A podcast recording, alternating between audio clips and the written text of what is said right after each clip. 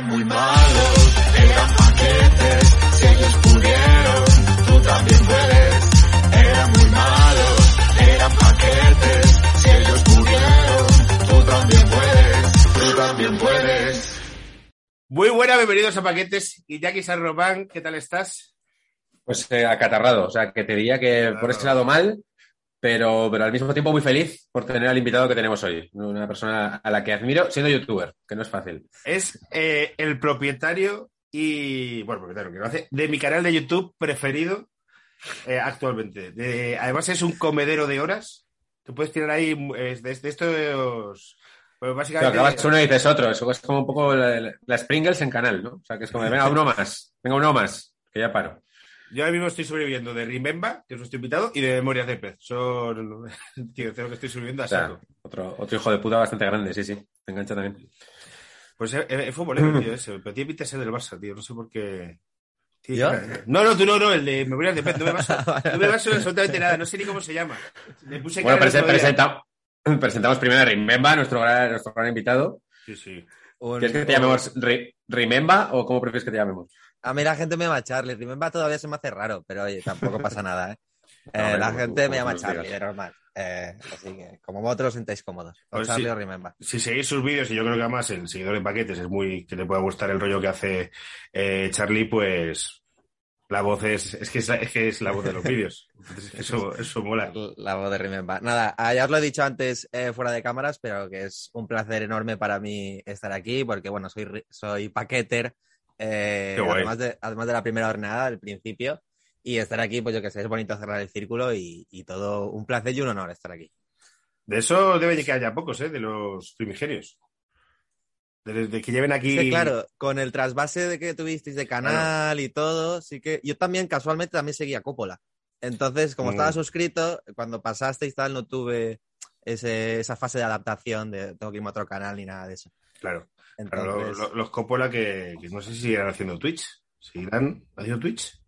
muy, de, muy de vez en cuando, Muy ya, de no, vez en ya, cuando, no, ya no están tan... A mí me hacía gracia, un... es un poco el, el fútbol que a mí me puede gustar, como el fútbol que tocáis vosotros, ¿no? Que no es el fútbol de ahora. A mí el fútbol de ahora realmente no, no me gusta y únicamente lo sigo porque juego al Bivenger con mis amigos. De hace, años y tenemos el pique, pero no sigo ni un partido, no me veo un Valencia-Granada ni aunque me pagues ahora mismo. Eso ¿Pero que han los que juegan hasta final de temporada o eres como yo, que a mitad de temporada, cuando ya no tiene opciones, ya se le empieza a olvidar poner las alineaciones, va bajando la lista? A ver, tengo piques con ciertos eh, compañeros, con ciertos amigos, entonces eh, siempre está el quiero quedar por delante de ti, aunque sea séptimo y yo sexto, ¿sabes? Entonces siempre No sé si le- Sé de aguantar, sé de aguantar. Si lo hemos dicho, que no se me olvide, Iñaki, hemos dicho quién ha ganado el fútbol mundo de. Es que ahora que ha dicho Bill Weber. Hemos dicho quién ha ganado el fútbol mundo de Lo paquete. dijimos en el, en el programa anterior. Ah, o sea, se ha dicho. Vale, vale, vale, vale. Yo diría que sí. Bueno, pues entonces no. Bueno, por recordar, recordarlo, por si. A Axopoulos, ¿no? No. Pero Axopoulos ganó la última jornada. No, Axopoulos, un tal Axopoulos. Vale, vale, vale. Porque luego dice que no le hacemos mucho caso al fútbol, que lo volveremos a hacer el año que viene. Iñaki, a partir de la jornada 10 lo dejará y quedará entre los qui- el 500. Pero que, pero las primeras 10 jornadas lo daré todo por este equipo. Efectivamente. Que es muy curioso esto que dices de que, porque eres nuestro target, ya lo hemos encontrado, cuál es el target de, de este canal, que es gente a la que le gustaba en, pasado el fútbol. O sea, eh, Sí. y nos lo dicen mucho. Es como, es que a mí el fútbol de ahora no me gusta, me gustaba el de antes y el salseo. Entonces, eh, encajas perfectamente. Sí, sí, creo que me define bien. Quizás porque ahora el fútbol ya no tiene salseos, así guays. O sea, son demasiado bulo, tipo Piqué se ha follado a la, a la mujer, a la madre de Gaby. O sea, antes los salseos eran de verdad, una pelea a puñetazos en la puerta de la liga, ¿sabes? No, no, no tanto bulo. No, no te sabría decir por qué me desengancho del fútbol, aunque creo que tiene que ver porque soy del Valencia.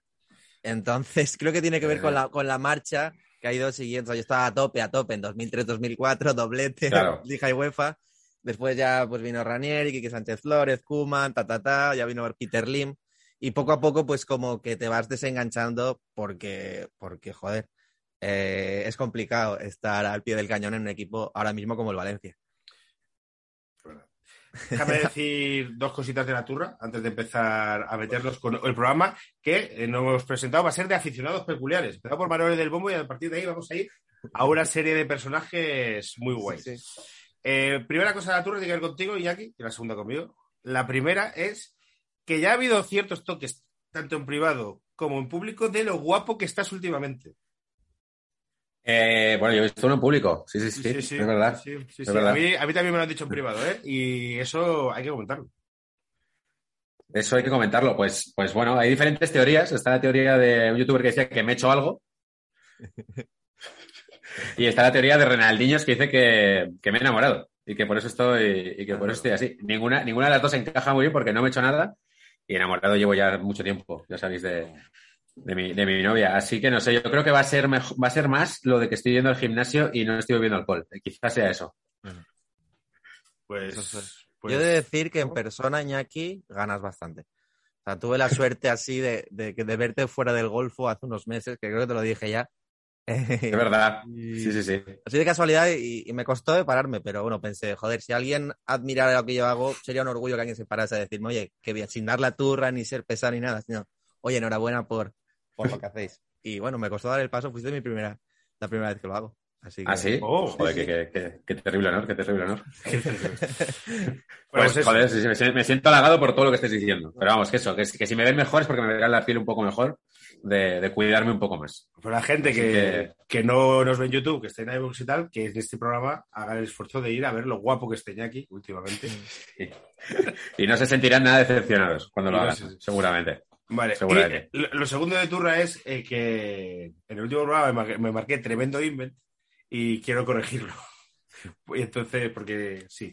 Es decir, que el último programa, que eh, aplazamos dos veces porque yo no me encontraba bien, eh, lo he estado escuchando y estoy un poco emparado. Resulta que tenía un coronavirus de la hostia. Y llevo sin salir de casa desde entonces. Eh, además, un coronavirus muy raro, tío. Esta mañana he perdido la voz. O sea, tengo síntomas de coronavirus que no tiene el resto de gente. He perdido la voz. Eh, unas diarreas que tampoco voy a contar aquí, pero que te- tuve la otra vez. Llevamos ya cuatro programas seguidos, creo, empezando, o sea, que en la turra se trata cómo vas al baño. Joder, pues es que Está convirtiéndose. Pues al final todo se, se termina que tenía coronavirus y no lo sabía, macho. Y es una putada porque La diarrea, la diarrea es síntoma, la diarrea es síntoma. fui a trabajar Sí, dos días y tal. Y el primer día le digo a Iñaki, oye Iñaki, ¿te importa que grabemos mañana? Que no me encuentro bien. Y no sabíamos por qué era. Y fíjate, no pensábamos que hay una todavía una pandemia y unas cosas. Pero el email que me marqué es una cosa que yo tenía como muy adquirida en la cabeza y no es así. Eh, dije que no se celebró el Mundial 86 en Colombia porque hubo un terremoto y mezclé cosas. El terremoto Cierto. fue anteriormente en México. No hubo Mundial en el 86 en Colombia porque se lo dieron a Colombia. La FIFA le exigió, eh, todo esto ya me lo he leído en Wikipedia, bien para contarlo bien. La FIFA le exigió unas cosas que Colombia dijo, esto me cuesta un dinero, no lo puedo dar, y renunció al Mundial por eso, no fue por un terremoto. Esto, ahí el tremendo invent. Entonces se presentaron cuatro países, Canadá, Estados Unidos, eh, Brasil y México. Eh, Estados Unidos se retira porque dice lo hago en el 94 mejor y tal, y al final lo hace México por eso. Pero no fue, no fue por ningún terremoto, eso fue, bueno, un, un invent. Ya sabéis que este programa tampoco es riguroso, como los vídeos de Remember, que sí que lo son. De decir, para cerrar este tema, que para tener COVID estás muy guapo, hilando todos los temas. O sea, te veo con color y te veo bien. Sí, sí, sí. Gracias, gracias, gracias, Iñaki. Eh, pero no me lo han dicho. No me han dicho. Y además que sepas que en privado. Porque no sales, de- porque no sales de casa. Que sepas que una de las personas que me lo ha dicho en privado lo de tu belleza eh, está casada conmigo. ¿Qué me dices? Sí, sí, sí, ahí. No, no me está. No me, no me estás ocultando algo, Iñaki. Sería el, el filete absoluto de, de paquetes. Sí, sí, sí. Pero no, hombre, no. Estamos, estamos, por, estamos por encima de eso. Estamos por encima de eso. Y, y también es verdad que, o sea, que, que te digan estás más guapo que antes tampoco significa que estés guapo. Es que estás mejor que antes. Que yo he pasado etapas, bien lo sabes, de mucho estrés y mucha mala vida. puede ser. Eh, bueno, eh, Charlie, empezamos. Eh, Charlie, también estás muy guapo. Que- que- que- Muchas gracias. no. Estoy moreno, ¿eh? Pero es moreno de trabajar bajo el Es sol. verdad. No ¿Trabajas? de- Bajo el sol. Bueno, Trabajas bajo el sol. Estoy ahora de cocinero en catering, fuera, bajo el sol, ahora hace mucho calor. Ostras. Sí, pero si me quito, tengo la piel blanca.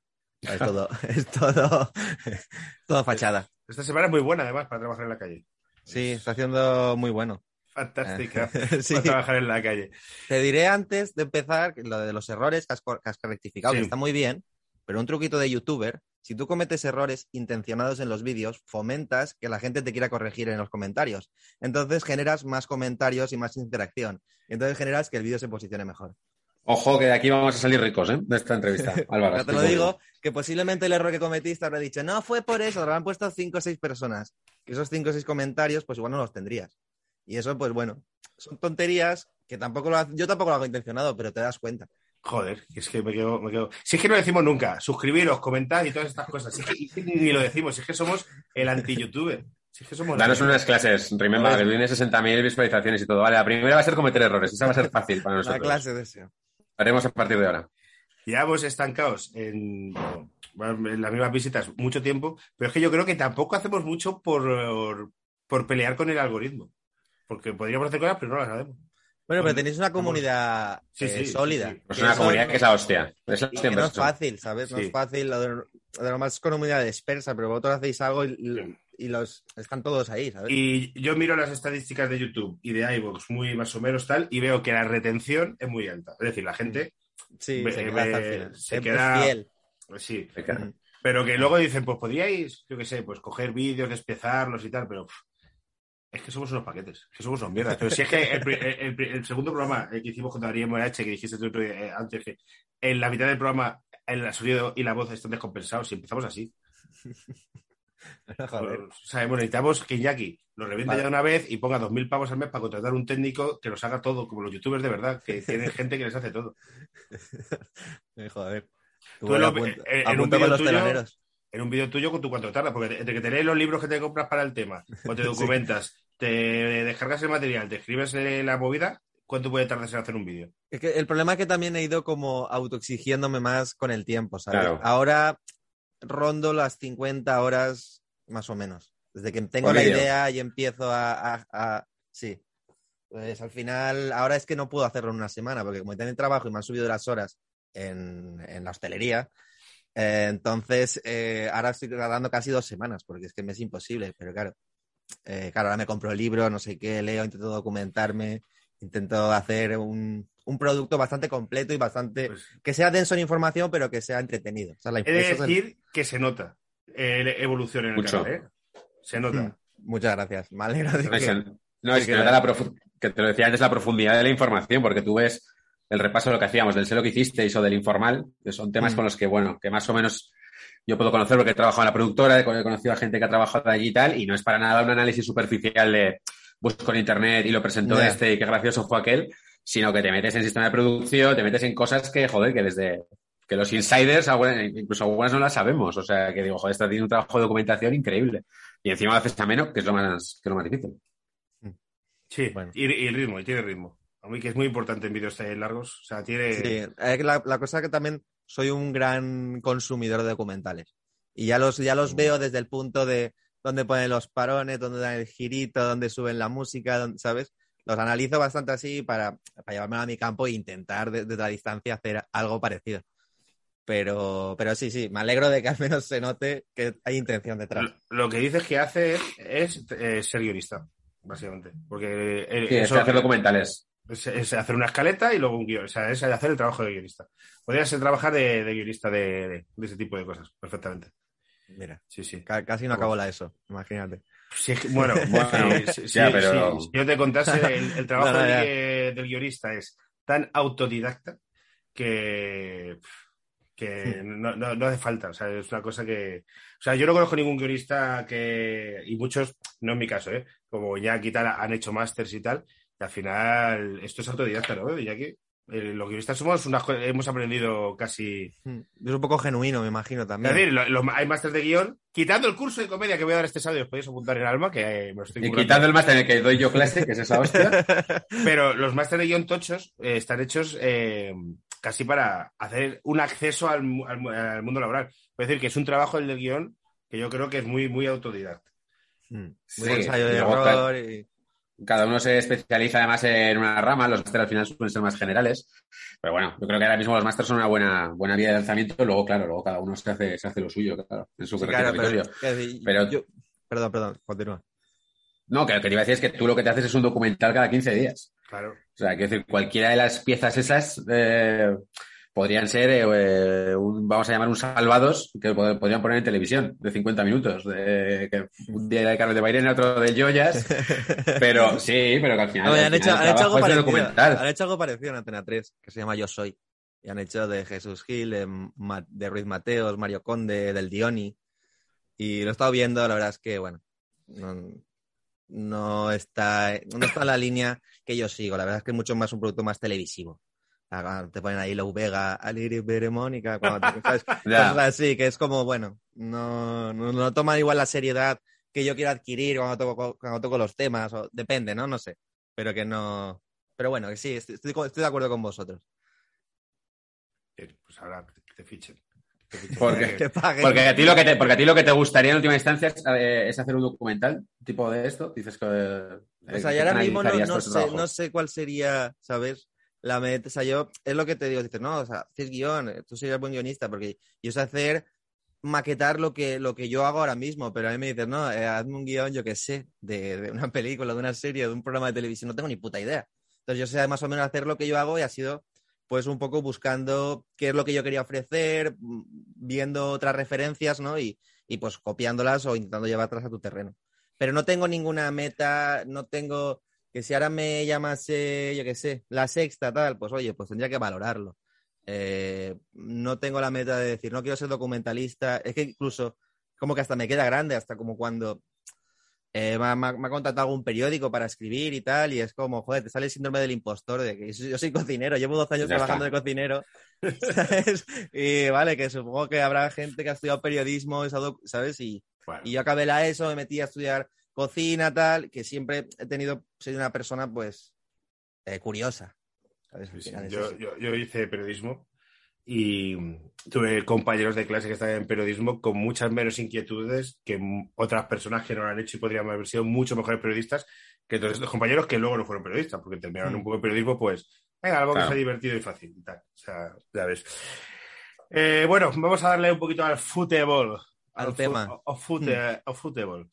Eh, aficionados pe- peculiares.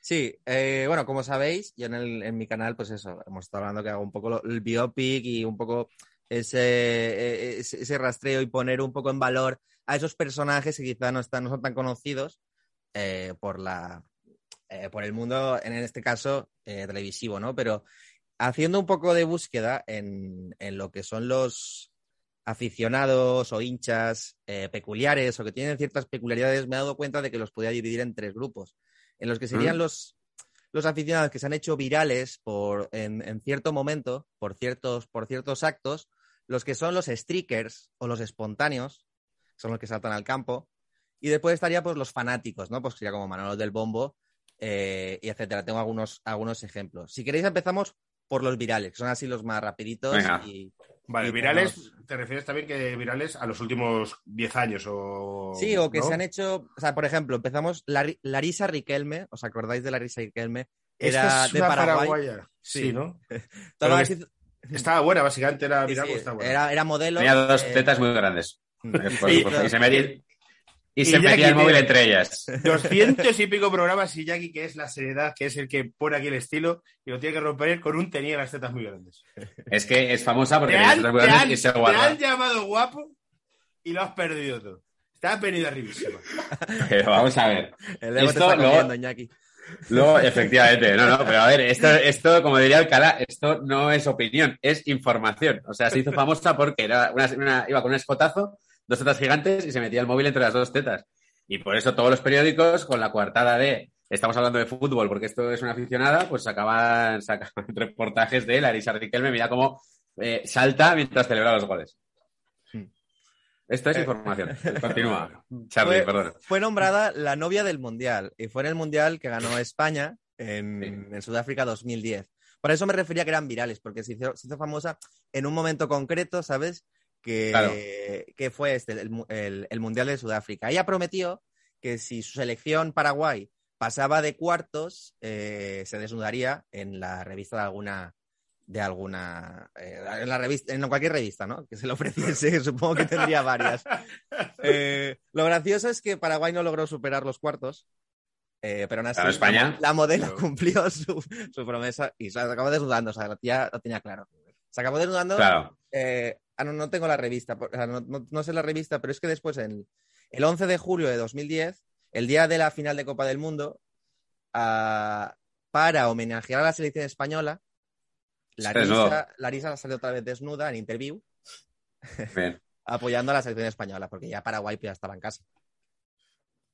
Muy ¿Has bien. hecho, O sea, hecho- eso... ¿Has hecho un remember de la historia de la revista Interview? Porque ese también. Ahí hay. No, pero lo tengo, o sea, es- eso sería un tema bastante interesante. Sí, sí. La Eh, revista además- Interview. Sí, hacía buenos reportajes realmente. Claro, quiero decir, en los años 80 en la revista, mm, que aparte de las chicas eh, desnudas y tal, ha- hacía investigación y sacaron cosas y, y muchas cosas de los GAL las sacaron. Y lo de en Roldán. Interview, y lo de Roldán lo sacaron en Interview. Luego ya en el siglo XXI, sí. con Teresa Sí, Viejo lo- de la dirección, se, se convirtió en lo que se convirtió. Sí, de hecho creo que también descubrieron al, al abogado este que era muy famoso, Rodríguez Menéndez, Rodríguez cuando, Menéndez. cuando, cuando se fue a Argentina a buscar a una persona, Tony Anglés, que decía que era un Tony Anglés, que cogió un actor y hizo unas fotos y dijo, no, Tony Anglés está aquí en Argentina. Y tal, eso lo descubrió creo que la revista Interview. El tío lo sacó que tenía un periódico suyo. Ah, sí, sí, bueno, Es Interview- verdad. entrevista Interview tiene, tiene tela. Este era el del periódico cuando lo de los GAL y todo aquello, ¿no? ¿No era Rodríguez Menéndez? Pues no sé, nos estamos desviando del tema, ¿no? Bueno, sí, no, y, y tampoco o sea, a ciencia cierta. Ah, vale, después de la Kelme, hay varios en Argentina. Está uno muy famoso, o sea, por el nombre igual no, no suena, Tano Passman, pero este es el abuelo que en 2011 se hizo muy famoso porque el River Plate bajó a segunda. Ese que estaba la concha de tu madre, que estaba ahí Sí, chillándole. sí, sí. Eh, este es bueno, este es el apunte.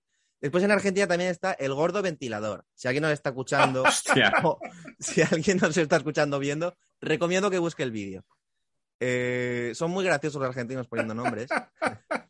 y al final es. Está muy es- bien. Este chico se llama Mariano Jordán, se hizo famoso en 2014-2015.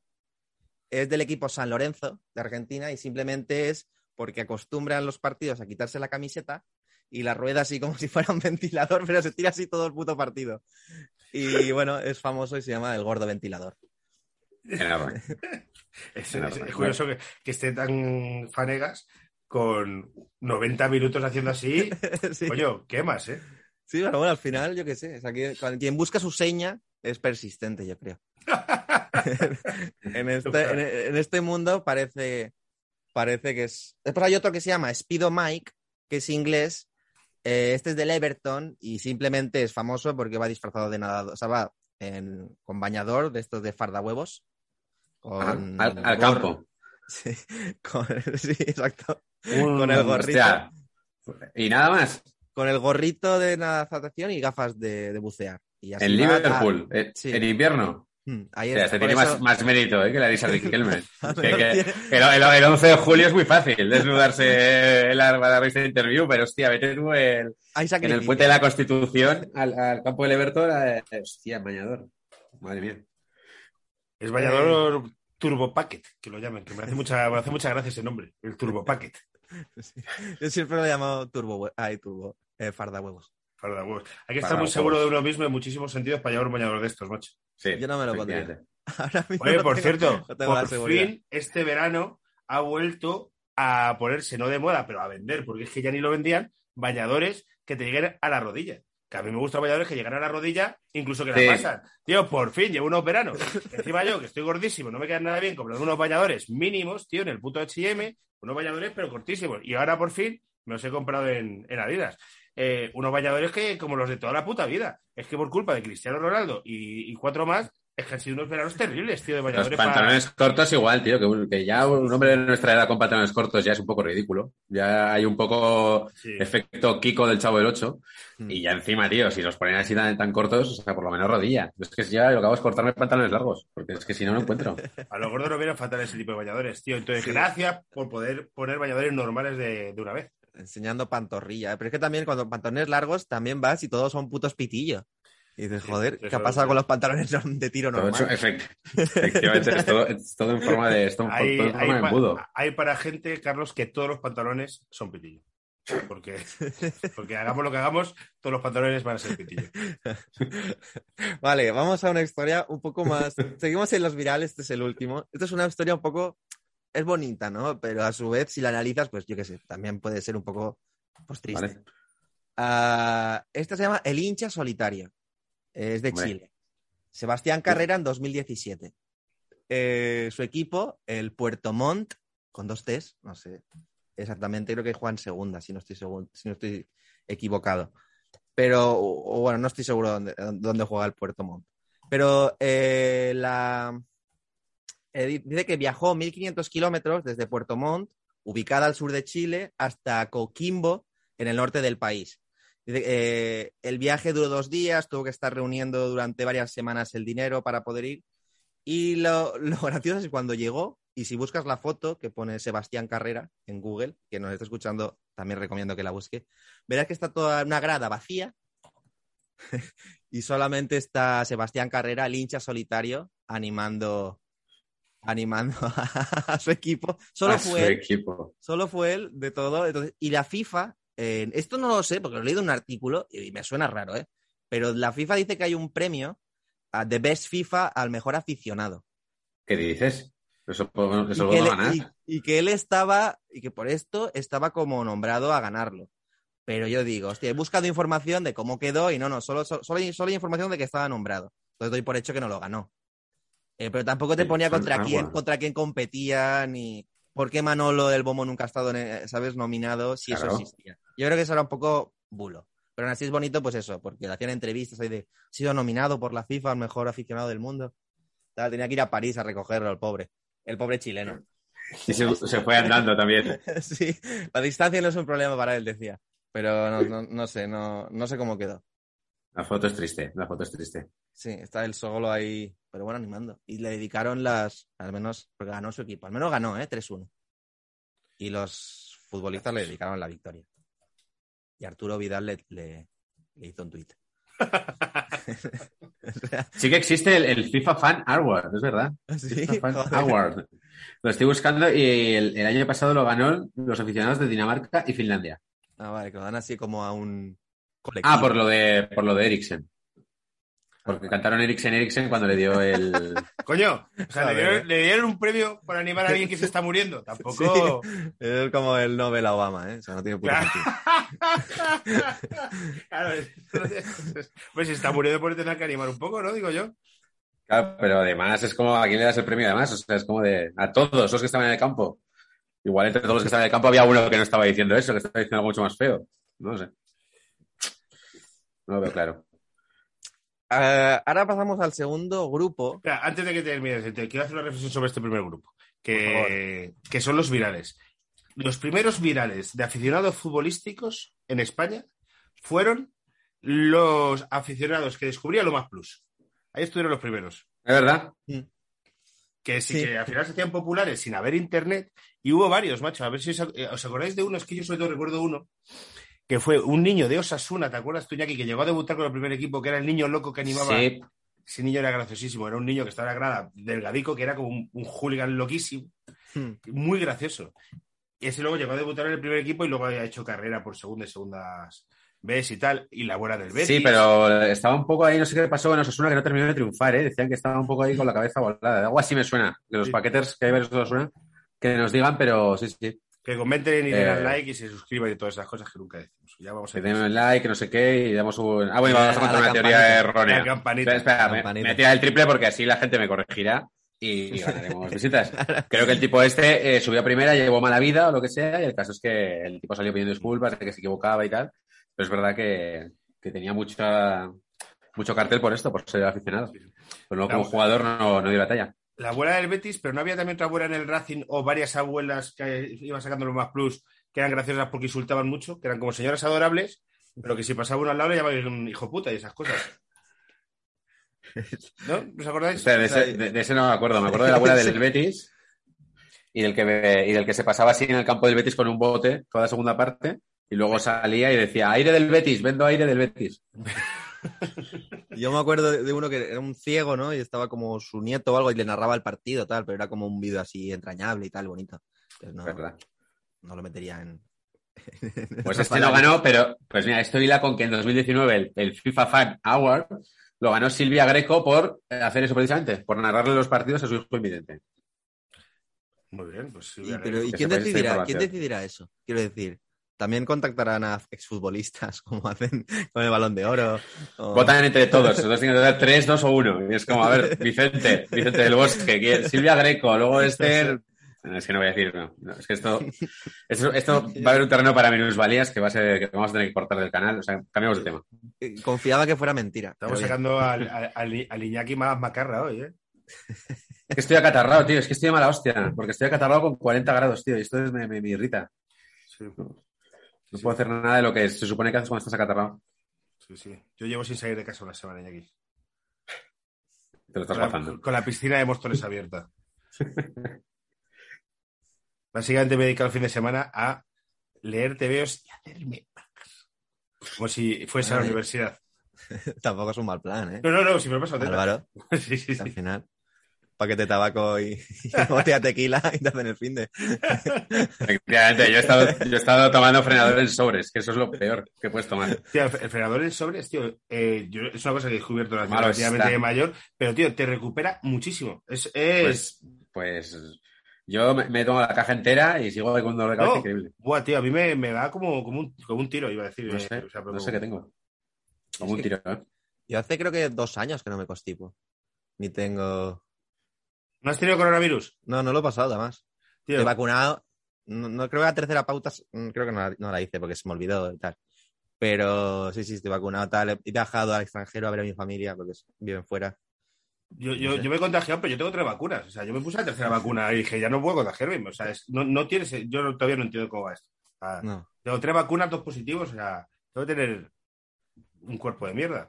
Yo qué sé. Eh, seguimos sin entender esto y ahora hay como otra vez de repente, a ver, no sé si os está pasando, alrededor con una ola de mogollón de contagios, de gente, yo qué sé, mi curro igual. Bueno, eh, Segunda segundo categoría, ¿no? grupo, Eso es. Sí, vamos a los fanáticos. Dejaremos los streakers para lo último, que un poco yo creo que es lo más divertido. Eh, los fanáticos al final son pues del perfil que hablábamos de, de Manolo del Bombo, ¿no? Mm, Vale. vamos a- hacemos un repaso a la vida de Manolo del Bombo. Para quien quiera, en mi canal tengo un biopic en el que explico ahí tal, dónde nació, cuándo se casó, etcétera, ¿no? Pero bueno, eh, nació en el 1949, eh, si no me equivoco mal, en Ciudad Real, y conoció a su mujer en el 69. Los primeros equipos que, que, que animó fueron eh, entre el 79 y el 82, que fueron el Zaragoza y el Huesca, porque él ya sabía, ya sabía de Ciudad Real, se había movido a Huesca, etcétera. La, la- o sea, lo gracioso de todo es que, bueno, él, él como que se hace medio famoso en el Mundial del 82, en el, Claro. el Mundial de España. España. Eh, hasta entonces era pues, pues un aficionado pues bastante eh, que hacía bastante jaleo, ¿no? Pero que no era tampoco muy mediático. Lo que saltó a la, a, a la, a la- a la prensa y tal, porque como que fue a todos los partidos que, que jugó España eh, en, en ese mundial, que tampoco que fueran la hostia, pero bueno, fue a todos, tal. En, en- en este libro, es que claro, eh, sacó un libro dos años después y yo me lo compré. Manolo a todo bombo. Que Manolo en esa época estaba bastante fucker. Hay fotos suyas Sí, que le ve- que está fuerte, que no es un Manolo No, que, sí, no. que- que casi no le- conocemos. Le llamaban Manolo, Manolo Tazumbombo. Manolo. Manolo te hace un bombo. Mira, mira. Pero creo que era un tío fuerte y aparente. Míralo. Sí, sí, no, no, estaba, estaba, estaba muy bien.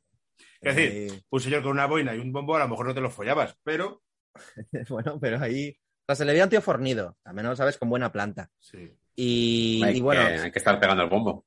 En y todo ta- partido. o sea, a mí me hizo mucha gracia descubrir que la, que la, autobiogra- que la autobiografía, que es autoeditada, eh, la sacan en el 84, cuando, joder, o sea, Manolo del Bombo realmente, en el 84, yo digo, ¿quién lo conoce? O sea, tampoco era tan famoso.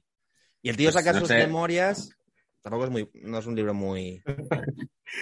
Sé que te extrañas, Charlie. O sea, hay un mundial en España, hay un señor que va a tres partidos a tocar el bombo y pues claro, pues hace famoso, todo el mundo quiere saber cómo lo hace, de dónde ha, de dónde ha salido este fenómeno. Y el tío pues, eh, pues escribe pues un poco de cómo, pues como yo qué sé, como las aventuras del joven Indiana Jones, de cómo Sí, sí. pasó de ser un niño a, un- a un señor que toca el bombo, que es algo, joder, que tiene su mérito. el libro se nota que es, es el típico trabajo que te pide, que te pidan en tercero de la ESO de cuentas tus vacaciones y que empiezas a y que tiene que tener texto y te empieza a contar cosas que no tienen sentido, de que si se ha montado un trío con esta, de que ¿Cómo? si- sí, sí, o sea, cosas que dices, pero esto qué coño me estás contando, Manolo, ¿sabes? Es- Hombre, Yo- es que, a ver, también es un encargo jodido, porque es como de cuéntanos un poco cómo haces lo del bombo. Y es que se acaba, acabas muy pronto. Me compré un bombo, hay que una cosa para darle, le doy, hacer partidos. Soy español, me gusta España, animo a España. Fin. Claro, ya te pones a contar un poco, pues que eso, pues sí, hombre, pues, de su vida será de lo más reseñable, claro. Claro, el ¿Cómo, tío- era- cómo era lo del trío? Ah, bueno, el tío cuenta que. Es que te lo cuento así de memoria, ¿eh?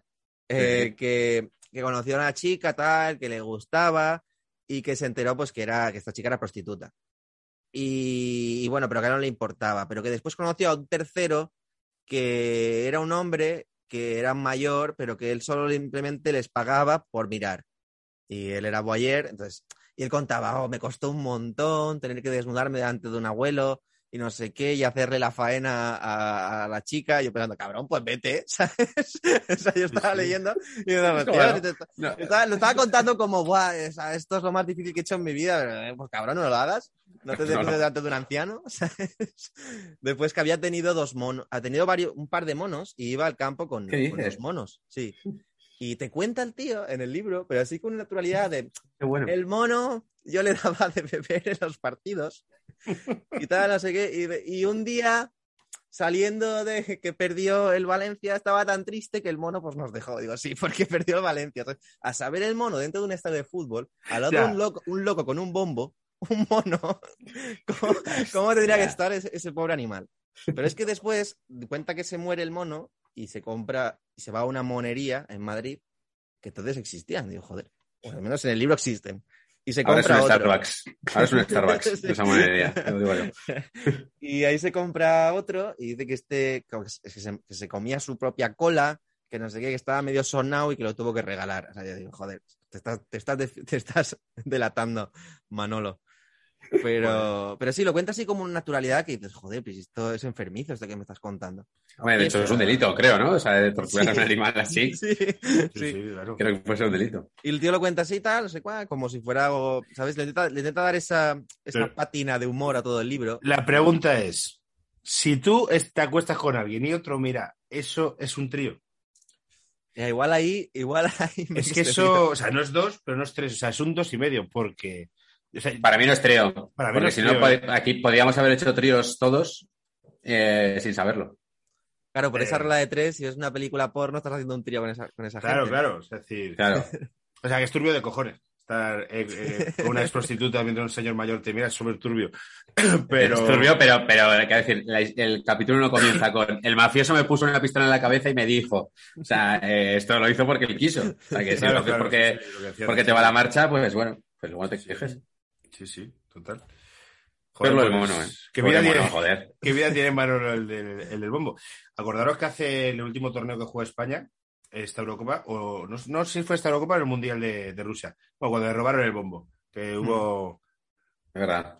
Se la ha robado un par de veces, creo, ¿eh? pero, pero sí. ¿Cómo te También te robaron un bombo?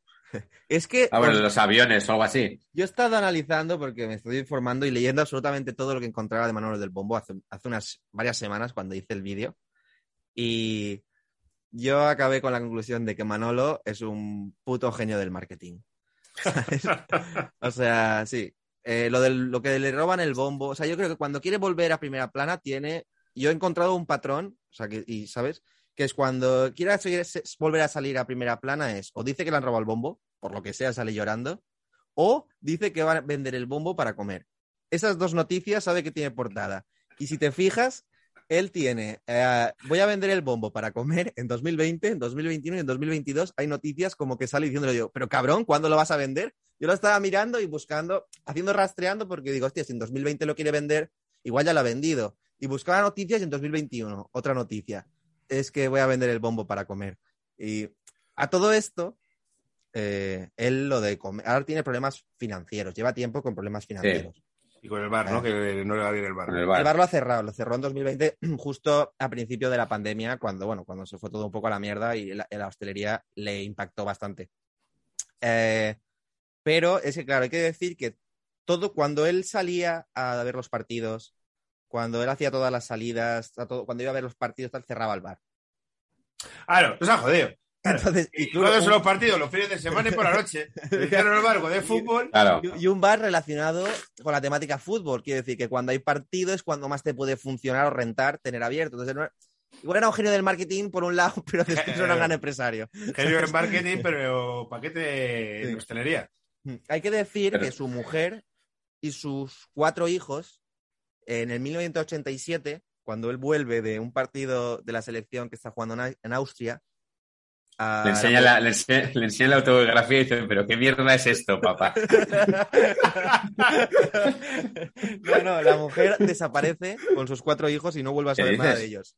Sí, sí, a saber la mujer hasta dónde estaría ya de Manolo. Yo, yo tengo entendido, y corrígeme si me equivoco, que, hay, o sea, que las dos mujeres con las que se ha casado, las dos le han abandonado. Exacto. Porque Sí. después en 2001 se Eso vuelve a casar. eso es, porque y O también por le vuelven a abandonar. Sí, el este- mismo- lo mismo. Y volver a. Es que no es que le abandonen, es que pierde contacto con sus. O sea, como que se lo. Hostia puta, ver, pero no eso es muy No quiero inquietante. hacer broma, no quiero hacer broma, pero es como que, pues eso, que las mujeres y los hijos prefieren tenerlo lejos. Bueno, pues eh, tú imagínate, es el hijo de Manuel del Bombo, pues Pero, hostia, ahí tiene que haber algo muy turbio detrás. O sea, una cosa es que rompas y otra cosa es que pongas distancia de sitio por medio. Creo que, según Manolo cuenta en entrevistas y tal, es como un poco que a él no le importa mucho. O sea, quiero decir, que le duele, pero que como que mejor no tener esa. duele porque tampoco. Claro, Pero- como no, no tener es- es- esa responsabilidad también le va bien, ¿sabes? Para, para hacer su, su vida, que no es una vida muy normal. imagínate, Ma- Manolo y Roberto Leal. Roberto Leal le dice, detrás de la puerta uno, el bombo. Detrás de la puerta dos, tu familia. ¿Qué eliges? Bueno, pues nada. Sí, sí, sí, sí, no, el bombo le ha costado tres años deshacerse de él y la familia, ya ves, es como de, bueno, se han ido, pues no pasa nada. La cosa es el bombo. Sí. De todas formas, dice mucho, eh, creo que Manuel del Bombo, que aquí nos podemos detener porque, claro, como te- sabes muchos datos, es, es hijo de una época de una España que no es la España que es ahora mismo. Quiero decir, eh, la España actual ha cambiado mucho como para que Manuel del Bombo sea representativo de lo que somos, ni una estrella. Porque vamos, es una, es una estrella que básicamente es un señor que le da un bombo en el, en el fútbol. O sea, no. Y de hecho, más. todo, hasta 2014 o así, estuvo la Federación Española pagándole los viajes. O sea, que no es que le pagara el viaje, sino que le invitaba a viajar con, con los aviones que tenían a disposición pues, para prensa, futbolistas, Claro. etcétera. Le daban un hueco y después también le daban alojamiento a veces en, en los hoteles, ¿sabes? Y el tío cuando, creo que cuando empezó, no sé qué, qué- cuando empezó eh, Rubiales, eh, eh, que eso pues dijo, pues le cortaron el grifo, básicamente, ¿no? De- Pues, pues, con, decir, con los grifos abiertos que tiene Rubiales, El tío empezó pero- una campaña. El tío empezó una campaña de, verdad. de que me ha abandonado la selección, no sé cuántos, yo lo doy todo. Yo que dices, joder, cabrón, que te estás yendo por todo el mundo, que te lo están pagando y solo tienes que tocar el bombo, ¿vale? También tendrá su sacrificio, pero bueno, que págatelo tú si quieres ir. Bueno, que es lo que ha hecho al final. Pues si se lo ha montado medio Claro. bien eh, en el rollo, en los viajes, hago un mínimo de turismo. Ese cabrón ha conocido lo que no vamos a conocer ninguno de nosotros en varias vidas. Lo, lo- lo gracioso es que cuando hacía via- ciertos viajes, él tenía, o sea, lo hacía por ciertas campañas, ¿no? Ya sea anuncios o ponía publicidad en el bombo. Y la pasta que se sacaba siempre la invertía en llevarse a 15 amigos más a la- al evento de turno. ¿Sabes? Lo típico, los toys, del Entourage, de Manuel del Bombo, es el que acabó El con Neymar. él. El Neymar de la afición. Sí. Los toys de Manolo del Bombo. Me gusta mucho, ¿eh? Los toys de Manuel del Bombo son... que Va a todos, hacer una serie eso, ¿eh? todos estamos más o menos pensando en dónde se dejaban el dinero. Y creo, creo que nos equivoquemos. No lo voy a ser yo que lo diga. Claro, Manolo es de aquí de Valencia, o sea, de donde soy yo. O sea, yo soy de Gandía, pero bueno, que, ¿sabes? Como que he conocido mucha gente, pues que lo conoce por lo que sea. Y así, o sea, sin, sin querer eh, faltar respeto ni nada, como que no, era un, era un tío que tenía una vida bastante alegre, ¿sabes? Por así decirlo. O sea, que. no tenía el plan de... Que no es como esto para el plan de pensiones, esto para la cuenta de ahorros, sino que era un poco de, bueno, Hmm. si hay, va a repartir. Bueno, Gandía, eh, Gandía, gran, gran sitio Gandía, eh, para la gente de- que somos de Madrid Sur. Sí, Cocoloco, ha sido muy importante para varias generaciones. Sí, sí, lo sé. Sé que, sé que es más fácil que conozcan Gandía en Madrid que, que, El que otros- cierre- que otros el sí, sí, Cocoloco es el sponsor, el sponsor oficial de todos los gimnasios de Madrid, es Cocoloco. Pasa que desde- para Cocoloco- que lo cambiaron, cuando estaba Claro. en primera línea, mucho mejor. Ahora que está putada. detrás. El Cocoloco, cuando cerraron el Cocoloco Playa, tío, es que el de ahora no, y es que años, pero El tío, Cocoloco Playa ahí, un- una cerilla y salían todos muertos, ¿eh? Porque Bueno. era un sótano. voy a contar una anécdota muy rápida, muy rápida de- de- y muy valenciana del Cocoloco, de una A vez que estaba yo allí. Estábamos ya amaneciendo, estábamos ahí en el Cocoloco, Hmm. y vino el típico valenciano, que yo creo que todos imagináis cómo es el típico valenciano. Estamos hablando nosotros con unas chicas, pero bien, o sea, no, no ligando porque eh, no teníamos ningún tipo de posibilidad con ellas, o sea, estamos hablando con ellas. Y viene el típico valenciano y decide que su forma de ligar con ellas, pues bonito, es hacer una voltereta para atrás. Bravo. Hombre, si te sale no falla, ¿eh? Te la llevas. Se ve una hostia, una hostia en la pierna que se le quedó como doblada mal de estas que le ves de uh, y vi- tuvieron que llamar a una ambulancia, ir a por él, el tío gritando, la- las chavalas en cuanto se cayó, se fueron echando hostias, y el tete maquinete este, que tendría que llamar el típico que sus colegas le llamarían el metralla, con la pierna de reventar el suelo gritando, y fue, fue muy gracioso, tío. El típico, Dios el típico valenciano es el típico valenciano, que todos más o menos nos imaginamos. O Coco Loco, que seguro muchos oyentes, eh, Coco Loco Macarra y tal, lo han, lo han trabajado bastante. Que Sí, nos cuenten sus, sus mejores anécdotas en ese sitio. Y he de decir que hay otro Gandía, que es el Gandía de Día, de día que también está muy bien. Y está el Palacio de los Borgia y toda la movida. Y una de las pocas playas que, si tienes perro, eh, tiene una parte en la que puedes ir con el perro. No sé si eso es bueno o malo, pero si tienes perro, pues. Sí. Tienes ahí tu zona habilitada. Sí, sí. Es que es verdad, pues, Gandía. hace muchos años con una novia tuya y tenía perros, joder, teníamos que ir a Gandía porque por los putos perros. Hmm. Yo no tengo perro. Eso. No tienes tiempo ya para un perro. No, Oye, Manuel del Bombo, hay otra cosa que hemos, hemos dejado pasar por alto, pero me encanta el momento Mbappé que tiene Manuel del Bombo, que es como que fue del Huesca, luego en Zaragoza. O sea, es el único aficionado que has encontrado que va pasando por diferentes equipos. ¿Y al Madrid no le ha animado, Manuel de Momo no ha animado al Real Madrid? Yo lo conozco como del Valencia. Ani- Huesca, Zaragoza, Valencia. Ha, animado al Zaragoza, al Huesca, ha animado a la selección española, a Valen- Valencia, os lo he dicho, a la selección de básquet. Creo, Ay, que, bueno, creo que ha animado en ciertos momentos, no sé si al español y, y al Sevilla, o sea, que ha ido a ciertos partidos así un poco como neutral a animar a... Pero realmente se centra o sea, en lo que sería o sea, Valencia y selección española y bueno, Huesca y Zaragoza, que ya hay menos datos, ahí hay menos... Pero son rivales, ¿eh? Huesca y Zaragoza. O sea, que cuidado con eso. Bueno, me ha coincidido un poco, ¿no? El Huesca y Zaragoza. Mm. Habría, habría que ver hasta qué punto le importaba el fútbol a Manolo. Ya, es que es eso, tío. Es que es lo que te digo, que yo no conozco a nadie que había pasado como de equipos así. O sea, por eso te digo, es como soy una. Soy la imagen del aficionado, el jugador número 12, pero voy cambiando de camiseta, ¿no? En el Bernabéu, Sí, en la grada, en la grada de animación del Bernabéu, no sé si será igual en el Camp Nou en Mestalla. Hay una grada, una grada de animación. Bueno, En pues cambio, la no estamos animados. La de animación que cada vez es más grande y la verdad es que más o menos sí que da un poquito de ambientillo porque el Bernabéu de por sí es frío, pues estos chavales más o menos tal. Pero hay un notas, que está tochísimo, dado la vuelta de espaldas con un bombo, este tío no Claro. ve el partido en ningún momento. No, Exacto. no en ningún momento. Está todo el rato mirando a los otros diciendo, y ahora vamos a dar no sé cuándo. Boom, boom, boom. Y coordinando, sí, sí. Sí, sí. El, el Mestalla también, o sea, yo cuando he ido, bueno, hace tiempo ya que, bueno, no hace tanto tiempo que no voy, pero cuando he ido siempre hay una persona que está de espaldas y bueno, es- él va a tocar el bombo. Claro. O- claro. no va a haber el partido. Supongo que igual Manolo, pues. También he hablado con gente que, ha- que le ha tocado la suerte de, de estar al lado de Manolo del Bombo en un partido. Hostia, qué guapo eso. Y dicen Sí, que- guapísimo. Tienes que acabar con la cabeza de No, no, no, frío. que qué guapo el haber hablado con esta gente, digo. Ah, vale, vale. Y que dice que es para cortarte los huevos. O sea que. Hombre. ahí todo el rato ahí, tirar por real. Pam, pam, pam. Claro. Tío, y ese Manuel del Bombo en un España-Islandia con eh, los aficionados que son los 15 Erasmus que están allí, que invitan a la federación, con el bombo animando para nadie. Es que también este tío ha tenido que tener momentos muy duros, ¿eh? Sí, es, es un poco. Aquí está hablando el, el varo cómico, ¿eh? De- de- también ha tenido que tener actuaciones jodidas. Sí, sí, sí. sí. Vas El- con tu bombo y la maleta cargada de sueños a Reykjavik. No, pero No es que que nadie. Su, eh, su Reykjavik a lo mejor es nuestra Murcia, ese vuelo en Torres de Cotillas que estás tú con el coche que le duermes en el hotel, que también ha, tenido que tener vuelos duros. Yo, de, de hecho, o sea, el, cuando me compré el libro, o sea, cuando, cuando empecé a escribir sobre Manolo del Bombo, yo el, el vídeo en principio lo empecé a escribir sobre, sobre Mocito Feliz. Que Ah, es, ¿sabes? Era una, sí. una persona que se cuelan las fotos, tal, no sé qué. Entonces, como, no sé por qué empecé a, a encontrar similitudes con, con Manolo del Bombo, una persona que está obsesionada con algo. O sea, y cuando yo me compré el libro, eh, yo pensaba despejar esa duda, ¿no? ¿De dónde sale esa obsesión de querer animar o querer, ¿sabes? Estar, y no te la despeja el libro, la duda. Entonces, bueno, tienes que tú elucubrar y buscar, pues, eh, ¿sabes? Buscar tú las respuestas. Pero al final es, es una persona que está obsesionada con algo, o sea, está obsesionada. Yo creo que es un poco el ser el centro de atención. En este caso lo consiguió tocando un bombo como si lo hubiese conseguido, pues, tocando la trompeta o yendo, ¿sabes?, a otro tipo de eventos, ¿no?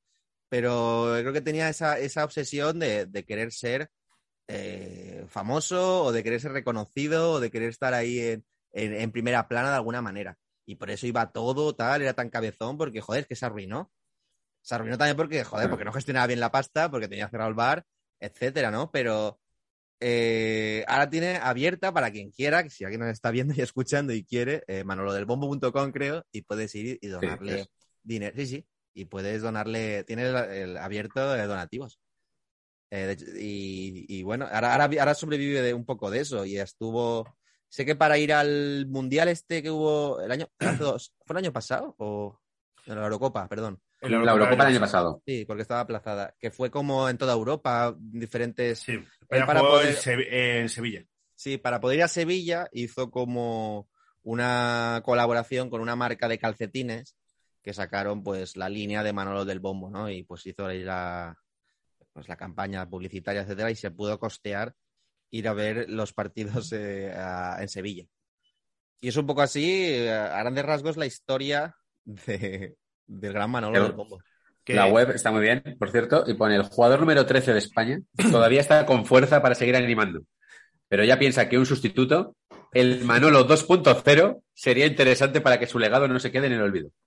Joder, ¿eh? le, falta, le ha faltado Ojo un que con, menos, con menos que esto salió Star Wars, ¿eh? O sea que. El- es Miyagi y está buscando un Daniel Sam para enseñarle a tocar el bombo. Última pregunta para el del bombo, ya pasamos si queréis al siguiente. Aparte del España pum pum pum, tiene más. más- o sea, a lo mejor. sí. El repertorio, tiene Sí, yo repertorio. soy español, español. Eso es suyo. no sé si es suyo, pero como si lo fuese. No, no tiene un gran, no, no tiene un gran repertorio. De hecho, él admite que no sabe tocar muy bien. el Claro, es lo que te iba a decir, que no es un virtuoso tampoco. No, no, no, no, no es músico ni siquiera. De hecho, lo han, lo han- lo han invitado una vez a, ¿sabes? a un pasacalle en Valencia, que se, se estilan mucho los pasacalles y Sí. las bandas de calle y tal. Y, y se, yo lo he visto en algún vídeo y va mm, francamente perdido el pobre Manolo. Si no le pones ahí a Españita, no, Claro, no coordina. Qué curioso, tío. Es que es un personaje, ¿eh? No, no hemos reflexionado mucho sobre él, pero joder, es un personaje. Hay varios personajes más, eh, pare- muy parecidos, con un perfil muy parecido. eh, ta- tanto estaba en Francia, Clement Antibes, que, que en el correo, en el periódico español, lo llamaban como el Manolo del bombo francés. O sea que bueno, que por algo les hemos ganado. Claro. Este señor nació en Argelia y su primer partido en el Mundial fue el 16 de junio, también en el Mundial de, en el 82 de España. Eh, pero bueno, viendo a, a su selección. Y bueno, este ha visitado 41 países, ha estado pues creo que en 7 mundiales, o sea, 7 mundiales y 5 Este- Eurocopas, por ahí, pero Manolo ha estado más. Este no tiene, no tiene bombo, pero lo que veo es que tiene un gallo. Sí, va con un gallo siempre. Cada uno tiene su movida. Cada país con lo suyo. Claro que sí. Sí. Claro, después está Gaucho de Copa, que este falleció en 2015. Vaya. Eh, su atuendo era pues un sombrero así característico, un bigotito. Iba siempre como una réplica de la Este me Copa, suena. de la Sí, Copa sí, del sí. Mundo. Eh, este acompañó a Brasil entre, el entre 1990 y el 2015, que es cuando falleció eh, de cáncer. Joder. Lo último que estuvo en la Copa América de Chile. Ah, apoyó a Brasil en más de 158 partidos y en los que recorrió más de 65 países. Guay. Y eso se hizo conocido justo en el Mundial de 2014, cuando las cámaras de televisión lo captaron llorando cuando Brasil había perdido contra Alemania el 7-1. Sí, con el sitio Ahí es cuando más es cuando se hizo. Este podría estar en- también en virales. Acompaña a Brasil del 90 a 2015. Hmm. O sea, quiero decir, se hace famoso el 2014, después de acompañar a selección 24 años y al año siguiente palmas. Porque pierde. No, digo, desde que te haces famoso y al año siguiente palmas. Y a Sí, sí, te 24 haces años, famoso. Sí. Sí, sí, has, has vivido dos mundiales de Brasil y te haces famoso cuando, efectivamente, cuando tu, tu selección hace el ridículo más espantoso y al año siguiente palmas. El Manolo empieza en el 78, en el 84 ya tiene un libro. Efectivamente. Este cabrón ha En España sabemos reconocer a nuestros héroes. En otros países, en cambio, no tienen memoria. Bueno, y después estaría Bobo, Da- Bobo Dogalo, que es una. eh, Simplemente es famosa porque es una abuela muy mayor, eh, brasileña, que tiene más de 90 años y siempre va a ver los equipos con la camiseta del Atlético Mineiro y que tiene una página en Facebook, es así rollo, un poco influencer la señora. Y nada, es, es así eh, un poco entrañable por eso. A fotocarlo. Bobo Dogalo con, do- con V. pero, pero sí, estará un poco. Lo he pasado sin rap- los fanáticos porque al final, bueno, Manolo tiene, tiene miga. Los demás, al Ah, final, vale. pues sí, son gente entrañable, ¿no? Que, que les gusta el fútbol y va un poco a, a todo. que había puesto Bobo con B y me salía un- una especie como de Ah. receta. Yo también lo había puesto un y estaba callándome como digo, soy idiota, lo estoy poniendo mal. Bobo Dogalo. Eh, pero vamos a, la- a- a los. Un fanático más, eh, es un Eh. poquito off topic, pero que eh, creo que nos ha marcado mucho a todos, tío. El, el diablo del, del Tour de Francia, el tío que iba vestido del Tour de Francia. Ese es el típico que ha estado toda la vida ahí. Yo creo que ya, eh, si no ha fallecido, eh, ha estado que- malito. ¿Sabes? Es- no sé si te gusta el ciclismo. Bueno, me, me tuve mi época de ver el tour ahí con mi Bueno, padre. Pero que- tampoco es que lo siga. Yo cuando ganaba, cuando gané Indurain, cuando Navarra reinaba, ahí Sí, la es- veía siempre. Ahora me parece horrible. Es un señor que se ve vestido de diablo en las etapas de montaña, pues iba y corría al lado de, de esto. De- pero que- iba así por Pantani, porque a Pantani llamaban el diablo, ¿no?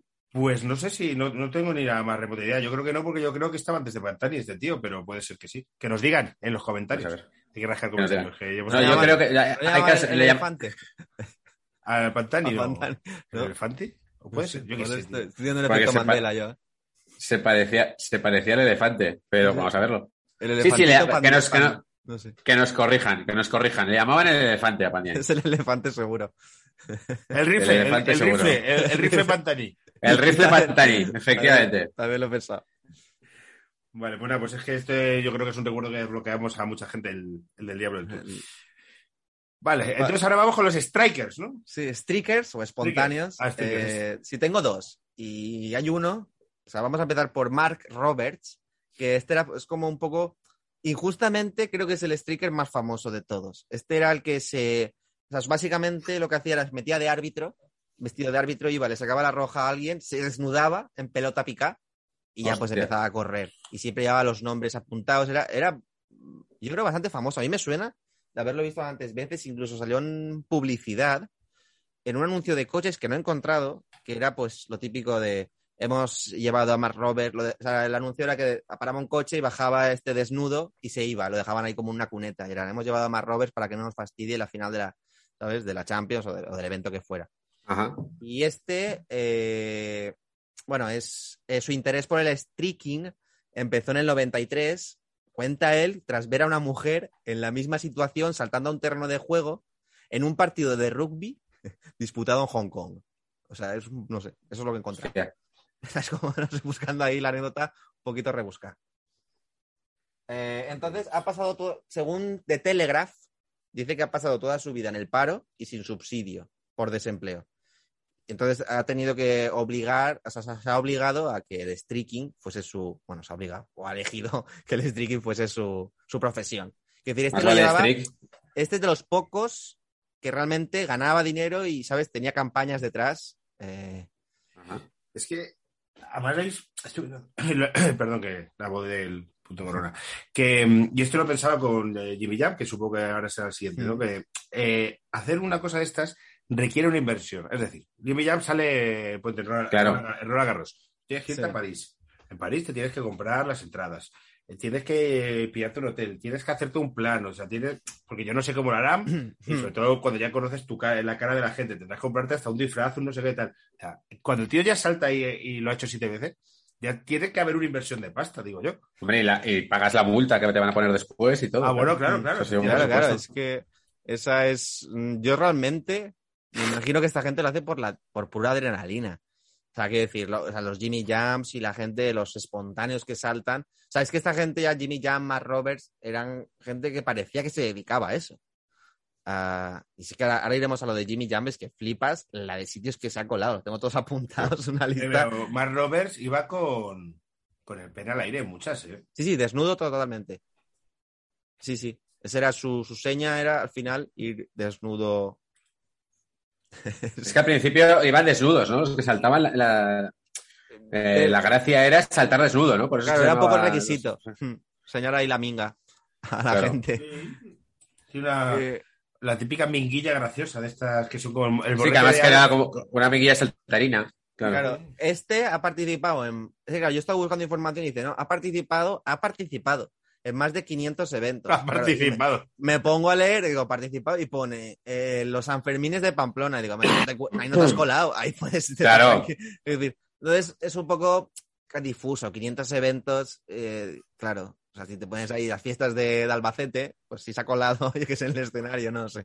Claro. Entonces, ha estado en la, en la Hamilton Race Cars, se ha, se se ha colado en concursos de Mr. Universo y Miss Mundo, en partidos de tenis, en los en mundiales de natación, eh, se coló en la final de la Super Bowl en Texas. Eso O sea, poca broma, ¿eh? Complicadísimo. en 2003, que se enfrentaba a los New England, New England Patriots contra Carolina Panthers. En Texas, que a lo mejor ahí te pueden te pegan un tiro. ¿Sí? Claro. Ah, y en fútbol ha tocado pues en la final del Mundial 2006, en Wembley eh, el partido de fase regular de la, NFA de la NFL, que se ve que se jugó en Wembley. En 2011 un artista le pagó para correr desnudo por el Museo Tate, Britain y en la, gala de los, premios Turner, pero lo, acabaron de- de- de- deteniendo. Y también, por último, el último golpe que pegó, que yo he, encontrado es en los Juegos Olímpicos de Invierno de Pyeongchang, pero de, Corea del Sur, no de Corea del Norte. En la pista de patinaje sobre hielo, luciendo un tutú y con el mensaje Peace and Love. Y ese ha sido un poco el recorrido de Marrobes, que creo que al ser anglosajón es un poco el más, inter- el más famoso de todos. Ujú. Es la Y punta de Millán lanza. también tiene lo suyo, ¿eh? También Sí, ahora vamos, sí. ahora vamos a Jimmy Jump. Jimmy O sea, Jump. que Jimmy Jump se llama Jaume Marquet y Cot y nació en Sabadell, ¿vale? En el 78, si no me equivoco. Eh, lo que hablábamos antes de la planificación es que he estado leyendo yo en entrevistas de Jimmy Jump y él dice que se solía colar en los estadios, que eso le, le- le añadía un plus de adrenalina a su tal. Y dices, joder. O sea, que el tío como, eh, no sé cómo lo haría. Tío, pues no es fácil ¿Cuál colarte es? en un estadio. Es que no Ah, es. no. eh, Ahora ya no. Antes, antes sí, lo hablamos con Marcos López cuando vino, que como la gente entraba a bullón, pues era como de más o menos si la gente te enseñaba así la entrada un poco al, al alto y ya está, ¿no? Y se colaban. Yo- yo ya- Pero ahora mismo eh, no es fácil. Desde que llevo viendo el fútbol eh, en el Bernabéu es muy difícil colarse. Solo he visto una vez a unos chavales que eran como eh, muy ágiles y muy tal, que se, como que jalaron por un sitio, eh, tí- típicos eh, chavalillos, eh, a ver que no se me entienda mal, pero a los Sandenís, a ver si quiero decir, unos ki- kinkis en chándal muy delgados y muy rápidos. Que van echándole el país, señor Ben. Eh, no, es porque no recuerdo, pero no los vi, pero sí que vi cómo se colaron. El rollo es que colarse en un estadio es, yo creo que la única forma que hay que colarse en un estadio ahora es decir, a la puerta toma 50 pavos y cuando entre o, o, alguien en el torno deja de pasar detrás. Que- o es que si no, no, es que no sé cómo te cuelas. O sea, no. Además que, te- que- que aunque pagas el torno, que- como que hay otra revisión de entrada cuando, Claro, ¿sabes? hay- cuando continúas. Es que Claro, es como, Claro. no sé. Pero bueno, según Jimmy, que igual es mentira, que el tío se tira al farol para darle más epicidad a, Puede al ser, relato. puede ser. Porque el primer sitio donde se coló eh, fue en el Gran Premio de España de 2004 de Fórmula 1, Montmeló. Es verdad que la lió pardísima, porque era súper peligroso que estuviera por ahí. en, la, en la rueda de, creo que de calentamiento se coló ahí con una bandera corriendo y ese fue como el punto de partida. Pero en la eh, pista, a la pista, sí, sí, pista. en la, ca- en la Sí, sí, en yo la me- carretera, sí. Están los vídeos y tal si lo buscas. Eh, Yo me acuerdo que era como el tío con una, con una pancarta y claro, los coches pasando, fium, pues imagínate. Ah, No plan de que, o sea, que se jugó la vida ahí, ¿eh? Claro, decir, no te- o sea, sí, ahí está. Ahí era- tu- o sea, tuvo mérito porque es como de, vale, estás haciendo el chorra, pero te estás jugando la vida. por lo que sea, no ha vuelto a repetir. ¿eh? Tiene un montón de sitios, ha entrado en un montón de sitios más, pero no ha vuelto a repetir en, en, en nada relacionado con el motor. Eh, en el 4 de julio de 2004 se coló durante la final de la Eurocopa de Grecia-Portugal. Esa fue, que es esa fue cuando- muy bonita. Sí, que fue cuando le lanzó la bandera de Barcelona a, a Figo, si no me equivoco. Qué bonito. Sí, amigo. Iñaki, por favor, que tú eres un tío deportivo de fair play y esas cosas. A mí, me- bueno, esa me hizo gracia. De momento lleva dos que me han hecho gracia. Ahí ya se empezó, Bueno, a, gestar, una, una le reconozco el valor y la segunda le reconozco la gracia. ahí ya se empezó a gestar un poco la leyenda de... Joder, la cara, Ah, de vale. Figo, la cara de Figo es un poema, ¿eh? El año siguiente, el 19 de noviembre de 2005, justo antes de empezar el clásico de Ma- eh, Madrid-Barcelona, ah, se coló, eh, se coló, ¿sabes? En el campo, hizo pues eso. ¿no? Pero es que lo, lo bonito, que esto lo he omitido antes, para dar el girito, lo bonito de ese día es que él salió al principio del partido y en el descanso saltó Mark Roberts, desnudo, desnudo, que ponía Galactic Ash en su culo. O sea, que ese día coincidieron los Hostia, dos. qué bueno. ¿Sabes? Era como. Me recuerda la escena, ese que van a atracar el banco dos, dos atracadores a la vez. De, hostia, tío, pero que este es mi golpe, ¿sabes? Eh, Claro. toma, toma- el dinero y corre. Es Allen. Sí, verdad. sí. Me ha recordado un poco, me ha hecho muchas gracias de joder, que coincidieron, ¿sabes? En el, o sea, el- co- tuvieron la misma idea de ir a sabotear el mismo partido. La- Y En la peli van a atracar y dice, bueno, ¿y qué hacemos? Y al final le deciden a la, a la gente del banco, bueno, ¿quién preferís que os atraquen, ellos o nosotros? Eso es muy gracioso. Buenísima, buenísima Es esa peli. Sí, sí. Tocando el violonchelo ahí en la, en la banda. A mí me, me gusta mucho esa peli. Ah, después se coló en la semifinal de la Liga de Campeones de la UEFA 2005-2006 que disputaban el Villarreal y el Arsenal. Y ojito, porque tiró una camiseta del Barcelona a Henry con su dorsal. Y dos o tres años después, creo que acabó fichando Fichamos, por el, fichó, por el Barça. Entonces, un poco ahí nos tradamos Jimmy Jump. Ah, aquí he encontrado, he estado buscando de Jimmy Jump, sobre todo, eh, multas.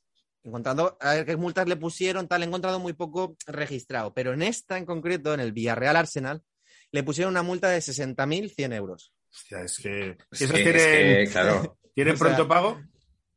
Eh, no lo sé, no lo sé. no tengo lo sé. Es decir, en España toda la vida, vamos, una multa de estas eh, que pasa por mitad, ¿no? no, Mm. es la mitad, ¿no? Sí, sí, como la del coche, cuando te multan Claro. por parqui- parking o lo que sea. Sí. Bueno, Pero no sé si eso va así, ¿eh? Yo no sé si es como de, si no la recojo no me la ponen. No, sé si... en, en- en este punto. No sé si va así esa, la- ¿eh? eh, yo no sé, en este punto las televisiones ya se estaban un poco cansando de los espontáneos y empezaron a, a tener la orden de cuando saltaba un espontáneo no enfocarlo. Entonces, Claro, es que ese, ese era el problema, que es que ellos podían hacer pasta y todo porque salían, yo me acuerdo de una portada, no sé si del mundo deportivo o del sport, cuando los primeros salían y era tan llamativo, fue como de, hostia, la noticia es, ha salido un tío en pelotas, ¿no? Pero claro, luego fue como de, hostia, cortar ese grifo porque eso hay un efecto llamada, ¿no? Ahí. Claro, entonces eh, sí que es verdad que, que Jimmy Jam igual se ha colado en más sitios de los que sabemos o de, de los que hemos visto porque, eh, por ejemplo, he encontrado que se coló en la final de, eh, en la final de campeones de la UEFA de 2006-2007, el año siguiente, entre el Milan y el Liverpool. El tío de ella estaba un poco loco, porque en este caso corrió por el campo con una bandera griega. Y después veremos que el patrón se repite como que sale con banderas de decir, pero, porque, es, no sé, la bandera del Tíbet, una bandera, ¿sabes? Como, Dos. no sé. Ah, bueno, por cuestiones Y políticas. supongo que tendría un mensaje político detrás, pero bueno, macera.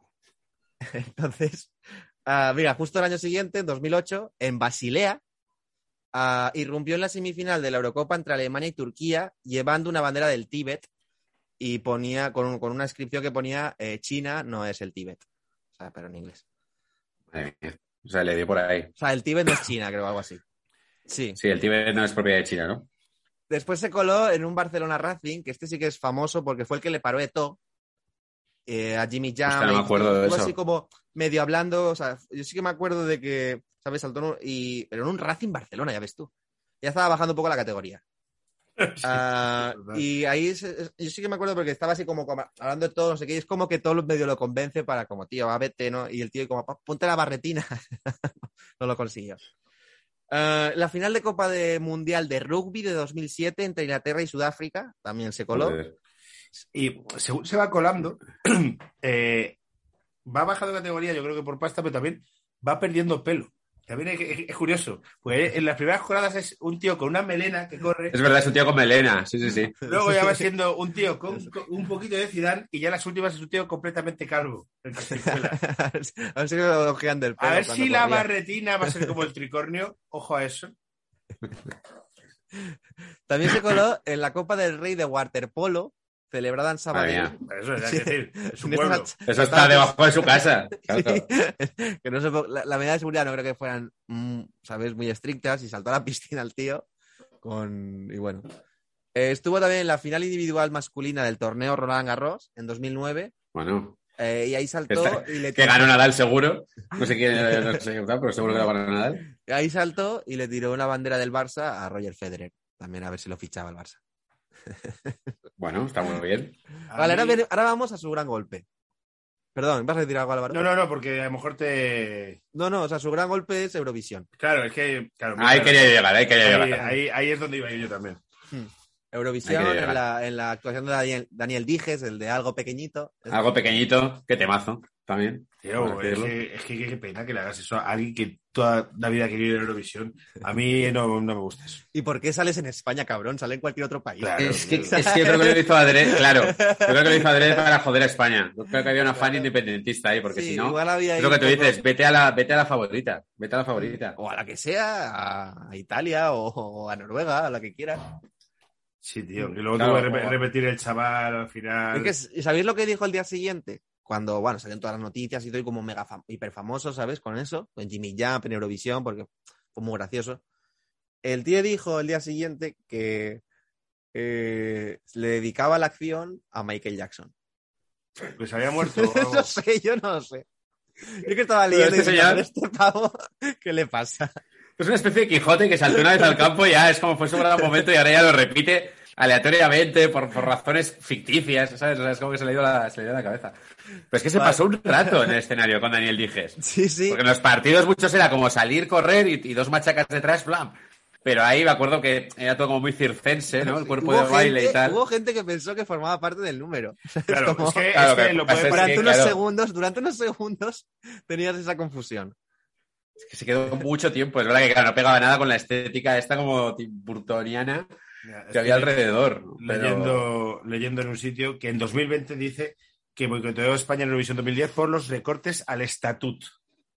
Pero esto, claro, lo hice 10 años después, cuando está el hyping de temas. Que como todo el mundo sabe, los, los hizo Daniel Dijes. Sí. Y la- Está- Estaban abanderados por Daniel Díaz. algo, algo pequeñito era una alegoría de lo que le quedaba al estatut de, de derecho propio. De todas maneras, en, porque la po- lo- lo- eso fue en Noruega, lo, lo detuvo la policía noruega, tal, le pusieron 2.000 euros de multa y bueno, y lo soltaron, el día siguiente lo soltaron, pero al- eh, a los dos días después eh, la policía noruega volvió a detenerle eh, y aplicó la ley de extranjería y lo deportó por considerarlo una amenaza porque lo detectaron muy cerca del rey Harald V de Noruega en la ceremonia de bienvenida a la reina Beatriz de los Países Bajos, ¿no? Entonces lo vieron ahí y dijeron, este se quiere colar, y lo cogieron y lo deportaron y creo que igual tiene, eh, no puede entrar a Noruega durante un tiempo. Vale, le pillaron con el pie encima de la valla, ¿no? Dijeron, tú no eres el del otro día, cabrón, ¿eh? ¿Cómo? Joder, mirando, mirando al, rey Harald ahí. Sí. Eh. Des- eh, y después ya está- también se coló, se coló en la final del Mundial de Sudáfrica de Holanda-España. Con la, intentó ponerle la barretina al trofeo, pero no lo consiguió. Que, tío, tú te tienes que ir a Sudáfrica, comprarte otra- Es que no es fácil, tío. Es que tiene la parte. O sea, la parte de logística es guay. Luego el objetivo a mí me parece puta Claro, a, a mí me llama más la motivación. ¿Cuál es la Claro. motivación? Si es el dinero que me dices, pero es que ahora, ahora Claro. seguiremos, ahora seguiremos, pero es que no es el dinero. A, a mí, no sé si vuestra opinión, a mí estos que me saltan al campo a tal, a mí me parecen imbéciles. Es- es- y- No, a mí también, ¿eh? Y, y de hecho como- ya, ya te digo, hubo una etapa en la que... Claro, sí, claro. sí, exactamente igual. Es, es imbécil. Que puede haber un caso que sea legítimo, decir, alguien que sale porque por una causa muy legítima de apoyo a. No, puede haber una cosa que sea, y me acuerdo, en el- creo que fue en el Sadar que se esposaron a... la cosa vasca y tal, se esposaron a, la portería una vez y tal. Hombre, por lo Pero menos bueno, que alguien quiere hacer... Si hay una motivación eh, política o tal, bueno, la primera vez que fue por hacer la chorra me, me hacía gracia, en plan, te sale el tío en pelotas, me puede parecer divertido, Sí. pero es verdad que luego ya la gracia ya pierde, ya no, ya, ya no hace Pierde gracia, ¿no? sentido, O sea, que sí, es como, de, claro, es como de ya otra vez, ah, es el pavo este, venga, tal. Mm. Y empiezas a pensar en que está jodiendo el ritmo, que te está jodiendo el pobre Daniel Dijes, ya como que como espectador pierde Sí, el- no pierde la sabor, empatía ¿no? de. La esto es un chiste que yo creo que es gracia, gracia la primera vez, no más. Exactamente, tío. Sí, sí. sí. El, el 30 de julio de ese mismo año, de 2010, eh, también se, se cuelan un amistoso de pretemporada del San Pauli alemán y el Racing de Santander, con una bandera pirata. Pero este tío, allá está de vacaciones, un partido y dice, yo, yo salto. O sea, sí, Claro. había llegado a un nivel ya que... Pero es que después le quería dar a todo un poco de... ¿Sabes? A lo, a lo Tarantino de no, ya hago 10 películas y me retiro. Pues es un poco igual, porque se ve que se, reti- se retiró en 2012 y decía, no, es que yo quería hacer 10 años de carrera y me retiré. ¿Qué estás contando, tío? De Jimmy? carrera. De carrera. Es que- De carrera. sí, sí. El tío me ha flipado. Eh, en el 11 de septiembre de ese mismo año, de 2010, también se cuela en el derby de Ujpest, en Hungría, con la bandera catalana. El año siguiente, en febrero, se vuelve a colar en un gran evento que se cuela en los Goya. Eh, en 2011, Ah, hostia. Cuando se iba a anunciar el premio al mejor actor. No pasaría para desapercibido. Yo Ah. Sí, Pero que igual ni salió en la tele o algo así, ¿no? Puede ser, no sé. Igual no le enfocaron, no sé, no sé. Pero bueno, no eso sé. es No. No, no, no, sí, sí, sí, sí. sí lo que he encontrado yo. Sí, sí, no, no, salió y cogió el Goya y me estoy viendo ahora la foto. El... A Voy a buscar a quién se lo lleva nada. Bueno, me imagino que Antonio de la Torre o a Luis Tosar. O sea, ni lo busco. Era uno de ellos porque como todos los años es a uno al otro. Estaba nominado, mira, mira, justo, tío, estoy viendo la foto con los nominados en el Javier Bardem, Antonio de la Torre y Luis Tosar. Y el otro no lo sé quién era. Pues sería, pues Javier Gutiérrez será, porque si al final son estos cuatro todos los años, tío. Madre de Dios. Creo que es el año de Pan Negre. El, bueno, yo qué sé. Javier Bardem se lo llevó. Javier Verde, pues Javier Verde le pegó hasta Jimmy Jam y lo viste de torero, te lo digo. Sí, sí. Se le quitan las hostias y como salga de hermano se lleva otro. Sí, Es sí. verdad. Mm. El, el 3 de mayo de 2011, que estamos ya todavía en el mismo año, es que de, sé que de 2010 y 2011 fueron hiperproductivos porque se colaban cualquier mierda, ¿sabes? Bueno, quitando los Goya, que tampoco es por no desmerecer los Goya, pero quiero decir que se colaban amistosos. Te, en- te digo cómo te puedes colar en los Goya. Esto te lo digo yo. ¿Cómo? Tú vas en. Por si te quieres colar o alguien se quiere colar. Sí, sí, no igual que yo lo haya hecho y tal. Tú te pones un traje de gala.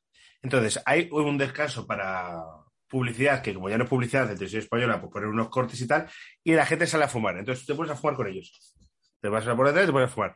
Y luego venga todos para adentro. Y ya entras con ellos. Y ya estás dentro de los Goya. Joder. O sea, tienes que aprender a fumar si no fumas, tienes que aprender a fumar. Para ponerte ahí. Y así hay. Y si, y si pasa alguien por a, tu, por a tu lado y dices, magnífica película, magnífica película, y ya está. Oye, qué guapa Creo que estaba. Penélope. Qué guapa estaba Penélope. Y cuando la persona se va, dices una puta mierda. Pues sale mentido. Y es lo que hacen todos en los Goya. y nuestra profesión. Bueno, pues eso, si queréis colaros en los Goyas, paquetes. Esa es la, cosa. Su último gran golpe fue el 3 de mayo de 2011, que se coló en las semifinales de Champions League, también en un Barcelona-Real Madrid, y esta vez intentó ponerle la barretina a Cristiano Ronaldo, pero tampoco lo consiguió. Eh, Y después ya, en 2011, estuvo en, en el estadio que se fue a Argentina el tío. Estado Brigadier General Estanislao Cuidado. López, de Santa, Santa Fe de Argentina. Eh, en los cuartos de finales de la Copa América, Argentina y Uruguay, eh, y en esta vez sí que, sí que consiguió colocarle una barretina al Kun. Ah, que Ahí, el esa Kun foto la he visto antes, ahí es cuando ya se la Mm. lleve ya completamente calvo. Sí, y ya el último que hay registro, que es el 11 de agosto, también en Argentina, en el Estadio Francisco Urbano, en, el- en un partido del Deportivo Morón eh, contra el Club Atlético Temperley, que le colocó a Damián Ackerman una barretina. Yo no sé quiénes son, ni dónde están los equipos, pero eso es lo que he encontrado. Pero este ya es un poco, en plan, adicto a la heroína que ya se mete cualquier cosa, es en plan. Sí, ahí en da igual, 2012 lo dejó. En 2014 fue nombrado cabeza de lista para representar el partido CIRC de, nor- de corte anti-europeísta anti-europeísta Europeísta. a las elecciones del Parlamento Europeo. Y ahora, a día de hoy, eh, se fue en 2018 o 2017 a Alemania porque no puede vivir a, cos- a costa de las multas que tiene. Entonces tiene que pues, declararse, ¿sabéis? Insolvente o tal, o todo lo que ganen, pagarlo en multas y por eso se ha ido. Sí. Y, y él está súper contento porque dice que está súper bien allí y que está esperando a que prescriban. O sea, No, pero- Ah, qué bien. Lo- le, embargarán la nómina, me imagino, o alguna parte de la nómina. No sé cómo será. Si, claro, si no vives en España, no sé si te pueden embargar. yo, la creo nómina. que, yo creo que no, ¿eh? O sea, Claro. y te lo digo, bueno, porque yo trabajo en el extranjero y tal, y más o menos creo que no tienen, no tienen mano a cogerte en una cuenta alemana o, ¿sabes?, de otro país. Después, después ya- eso que he buscado las multas, de todas las multas que he encontrado de Jimmy Jump, solo he encontrado las tres, la, la que, hemos- la, que te di- la que os he dicho del Villarreal Arsenal, de 60.100 euros. 2000 Me en Noruega. parece, me parece una puta burrada, 2.000 en Noruega en Eurovisión y otras, una de 200 euros en la final del Mundial. Es que hay países que no se, que no se andan con hostias. O sea, yo eh, recuerdo cuando fui con 17 años a Irlanda por primera vez o qué tal, y te dicen, oye, aquí no hay líes, que esto no es España. Mm. Y es verdad Sí, que sí. es en plan, Claro. aquí pisas el césped, te pilla un tal y te meten. Sí, sí. tal. Entonces, que hay países que somos joder, muy serios. Te meten unas, unas multas. Sí, que no tienen miramientos de que te deportan, o sea, te pillan así con una china hachís y hasta luego. No vuelves a entrar en unos años. Es como. Claro. Sí. Bueno, en, en, en algunos tipo Filipinas, de- de China Hachís, te- o te meten en la cárcel o te matan el propio gobierno. O sea, hay que tener cuidado. Hmm. Sí, sí. Esto es una cosa que también mensaje a todos los paquetes. Nunca intentéis conseguir drogas fuera de vuestro país porque no es vuestra zona de confort. No sabéis las leyes, no sabéis tal, no lo hagáis. Menos en Italia. O si no, o si no, Italia- si Italia- consejo Italia es igual que en España. Me ha gustado mucho la postdata. Es como. Me soy Italia. para, para comprar droga en otros países tienes que ir a sitios muy turísticos y quedarte muy quieto durante mucho rato. Y esperar a que alguien se te acerque. Y tener mucho dinero, seguramente. Bueno, también. Y estar preparado porque igual te timan. Pero bueno. Sí. Claro, si es que encima te van a timar. Si es que... Mm. si es que, bueno, da igual. No, no voy a contar la anécdota de esta porque no hay algún... bueno, da igual. Da igual, no hablemos de tu viaje de novios, que ya lo comentamos. No, no, no, no. da igual. Bueno, sigue, sigue, River, papel, perdóname. No, ah, ya tengo, o sea, yo más o menos todos los personajes que traía ya, ya los tengo. Pues muy bien, Pues pues, joder. montón. que- Sí, sí, sí, joder, hemos hecho un montón de tiempo, no me había dado cuenta. sí, Muy sí, llevamos una horita y media aquí dándole a la matraca, pero es que como lo hace muy, muy ameno eh, nuestro invitado hoy, pues se nos Que pasa tiene, rápido. tiene ritmazo, ¿eh? Le hemos intentado cortar y trabarle, pero no, no ha salido adelante. Sí, sí, sí. Sí. Sí. Estaba dicho- preocupado, digo, a ver, yo a ver si vivo poco, tío, y se queda un programa corto o algo. Hombre, no, no te preocupes. Ya otro día tres No, más. no pasa nada. no. Aquí enseguida, esto es como enseguida los atraemos y luego llamamos más veces. Sí, tío, esto, esto nosotros somos muy de ello. De, de cuando alguien está aquí a gusto, eh, aprovecharnos de él, pero todo lo que podamos. O sea, quiero decir, a, a, a Renaldinho, lo que pasa es que a Renaldinho últimamente nos está dejando tirados, tío. Yo creo, Estoy aquí, estoy aquí gracias a Ronaldinho, de hecho. sí, Que- pues. Está tío, bueno, porque me nombró en un, par, en un, en un paquete de no sé qué, Remember. ¿Es y pues estaba invitado Remember, tal. Y yo estaba viendo y dije, hostia, y escribí. Y fue cuando tú me escribiste por Instagram. O sea, yo, quiero no- decir que yo yo, no sé estoy un poco si, aquí por él. yo no sé si va a volver, ¿eh? Porque ya. No, ya no está por, en otra liga. no por nosotros, por aquí tal, es porque, Ha tocado el éxito ya, ¿no? porque pasa a nosotros, hemos creado un monstruo. Ya lo, lo- pues lo- la, la típica historia, lo hemos ascendido y ahora ya está en las otras esferas y ya no. Yo Ya hace hago- como que no nos conoce. Yo me hago muchas raids con Ronaldinhos en Twitch. Ah, pensaba que. Bueno, No, está, está hablando el lenguaje moderno, Álvaro. Ya vale, tío. Tío, es que no, no pillo esas cosas. Eh, la gente querrá saber, Iñaki, eh, porque lo hemos ido aquí contando, qué tal fue la cena con los de Saber Empatar. A la cual no pude ir porque descubrí que tuve coronavirus, que tenía coronavirus poco antes. Estuvimos muy poquitos, pero estuvimos bien. Estuvimos, estuvimos Patch, la libreta y usuario arroba, David. Y Sergio Cortina. muy bien. No fue Sergio. No, no fue. Estuvo, ah, igual estuvo antes, yo es que llegué más tarde. Pero vamos, ni Sergio ni, ni Carleto, como le llaman, que estuvo, que estuvo en la previa, pero no pudo estar. Y nada, estuvo bien, pero os echamos mucho de menos. O sea, fue una cena muy amigable, contaron muchas cosas. Yo les di varias ideas para mejorar sobre empatar. Yo creo que les, vienen, que les van a venir bien. No se las merecen. No se las merecen. Bueno, hombre, los chavales que salgan adelante. Pero nada, nada, habrá, habrá otra y habrá documentos gráficos. Ya verán, van van a escuchar este programa. Bueno, van a escuchar, va a escuchar Patch porque Miguel este nos ha escuchado, nos ha escuchado la puta vida y, y le van a invitar a él porque aquí rascan todo lo que nosotros hacemos, un poquito de tal, lo rascan ellos. Prepárate, sí, sí, porque saber empatar es ahí el, la marca blanca de este podcast y entonces sí, te llamarán. Remember, así. Sí, sí, vale, yo he cantado. sí, sí. Pero tú no seas como Renaldinho si no te olvides de. No te olvides de nosotros cuando seas famoso. Yo no, no me olvido de, de los que estaban ahí cuando, cuando todo empezó. Efectivamente. Efectivamente. Y dentro de 10 años harás un vídeo sobre qué fue de este podcast. Claro. Es en plan, bueno. Esta Entonces, ¿qué fue de Álvaro Velasco? Y de Iñaki San Román. ¿Qué fue de paquetes? Que mola mucho, tío, la voz que. que mola mucho. Es muy guay, ¿eh? Tío, Es una voz muy chula para eso. sí. Muy recomendable. El Bueno. podcast. Bueno, el podcast. El, Bueno, también estoy en El Evox, canal- pero, pero sí, canal Estás- ah, estás, en- estás en Evox. Sí, bueno, intenté hacer No un sabía. intento ahí de subir, pero verdad es que hace tiempo que no, no Sí, estoy muy claro. constante. Es que el, Estoy- fo- el formato que tú tienes, que ahora te voy a hacer una pregunta, es tan visual y bajas tantas cosas que cómo, cómo esquivas los derechos audiovisuales, haciéndolo de poner Es las verdad. redes. Hostia, ahora ya soy un ya soy un, un genio con eso, o sea, que decir, me ha costado, ahora ya no, simplemente sé qué fuentes no tocar, ¿sabes? O sea, que decir, ahora ya antes era que me ponía pesado de este quiero este clip y a ver, le daba la vuelta, le quitaba el color, le, deformaba tal, y al final como que perdía toda la esencia del clip, Claro. ¿sabes? Aumentaba el pitch. Y ahora, pues, si algo, o sea, yo sé que hay pues diferentes cosas que no puedo tocar, de Antena 3, de Tele5, de La Sexta, de Canal Sur, así que ni siquiera me lo planteo. Y si es, y si quiero ponerlas, porque creo que es muy importante, pues co- cojo el audio y hago pues, el típico montajito con Claro. dos fotos, ¿sabes? Pero simplemente evitando ciertas fuentes ya te ahorras bastante más quebraderos de cabeza. Y antes era bastante cabezón, de no, no quiero poner esto y a ver cómo lo hago y, al final pues creo que el vídeo pierde un poco. Vale la pena o buscar otras vías o buscar otras maneras de, de, de ponerlo. Pero sí, hago de cualquier cosa. O poner frames parados, o darle deformación, subirle el pitch al, 100 por, al 110 o bajárselo al 80, ir jugando de todo.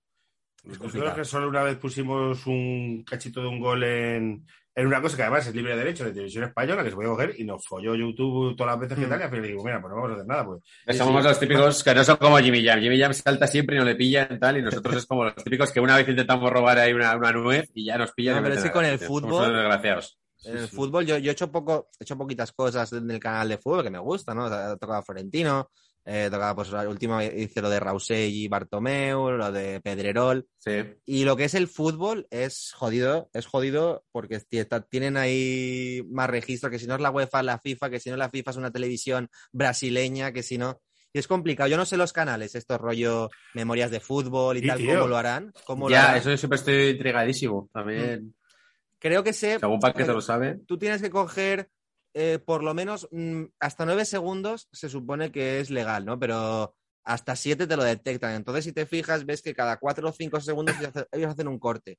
Aunque sea, un- ¿sabes? Y, juegan mucho con eso. Le bajas la velocidad a ese corte de cuatro minutos aún para asegurarte. Y ellos juegan bastante con eso, pero aún así me imagino que tiene que ser un toca cojones eh, editar un vídeo de esos porque tienes que estar subiéndolo, revisándolo, reeditándolo, que es lo que me pasaba a mí mucho al principio. Me tiraba un día entero reeditando el vídeo, subiéndolo, rectificando, volver a subir, no sé cuál, ¿sabes? Porque te salta otro, en otro sitio el copy. Ahora ya no, porque es eso, ya sé a lo que, lo que, Interesante. cojo y lo que no. Pero bueno, en tu caso, al final, lo importante es lo que cuentas tú. Es que al final Mm. la, el Sí. torrente de info- de información que vas contando. O sea, que- Sí, pero joder, pero también es un curro súper de agradecer toda la documentación que sacas, porque está súper bien Sí. ilustrado. Sí, pero también me lo paso bien, ¿sabes? Haciéndolo. Entonces, yo qué sé, de momento. eh, Qué guay, bien, tío. Pues nada, pues repetiremos más, más adelante. Nos ha molado mucho. cuando queráis. Bueno, Pues, oye, un placer. pues mañana. Y dices, no, mañana no. Que- Has dicho cuando quieras. No. Pues venga, empezamos ahora otro. No. El agarrarte a la literalidad, lo de eh, que. En vos tres tienes casa y se presenta al día siguiente. Me has dicho ya, ya pero no te agarres a la literalidad, son cosas que se dicen, estas cosas. Claro, claro. Eh, Iñaki, espero que no se te suba la cabeza lo que te está diciendo la gente sobre. Eh... Yo espero que se me suba la cabeza el frenador y ya se me pase este catarro, por Dios. Bueno, Charlie. Pues bueno, gente guapa. Eh, el placer ha sido mío. Gracias. Un placer, pero... muchísimas gracias. Chao, chao. Eran muy malos, eran paquetes. Si ellos pudieron, tú también puedes.